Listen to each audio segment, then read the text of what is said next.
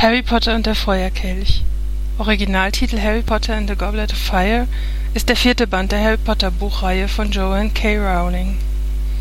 Die englische Ausgabe erschien am 8. Juli 2000 in Großbritannien und den USA. Die Startauflage betrug in den USA 3,8 Millionen und in Großbritannien eine Million Exemplare. Am 14. Oktober 2000 erschien die deutsche Ausgabe, übersetzt von Klaus Fritz, mit einer Startauflage von einer Million Exemplaren. Innerhalb der ersten beiden Verkaufstage wurden 530.000 Exemplare verkauft.